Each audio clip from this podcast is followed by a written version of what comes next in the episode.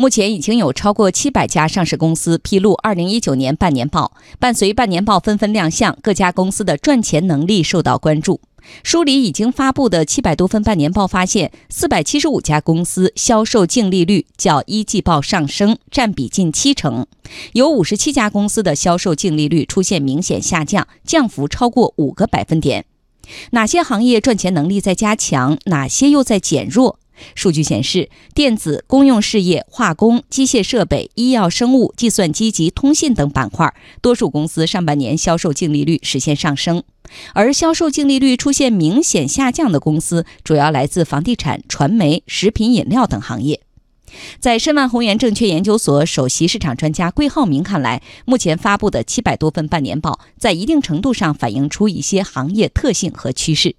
一方面呢，随着经济结构的转型啊，一些新兴产业、新兴行业当中利润呢开始有一定的企稳回升啊。虽然去年呢总体还处于低谷，但今年回升势头比较猛。这也同国家大力推动啊五 G 战略推动这个信息产业当中的相关的自主可控建设，这是还是有一定的关系。而另外一方面呢，随着去杠杆的推动啊，一些包括像一些房地产啊，包括一些上游产业呢，可能出现了一定的回落啊，有些表现也不尽令人满意啊。这也说明了，在经济转型过程当中呢，这个行业当中的此起彼伏啊，实际上也是一种经常性的状态。总总的来看呢，还是体现了我们国家经济韧性的一面啊。一些行业可能走的艰苦艰难一点，但另一些行业呢，还是走的不错，有的呢还是有这超出超出预期的表现。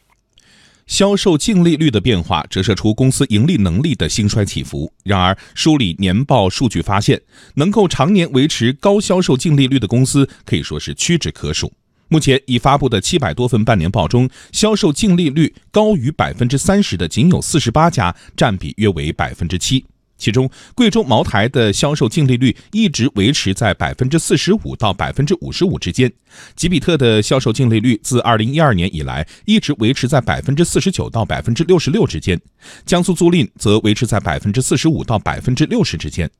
分析人士认为，高销售净利率的维持主要有赖于产品竞争力强或者品牌吸引能力强。在易学投资金融研究院院长张翠霞看来，上市公司盈利能力的提升，除了依赖于行业景气度、产品竞争力等内外部因素，战略合作形成的共振力也成为一种有力的驱动。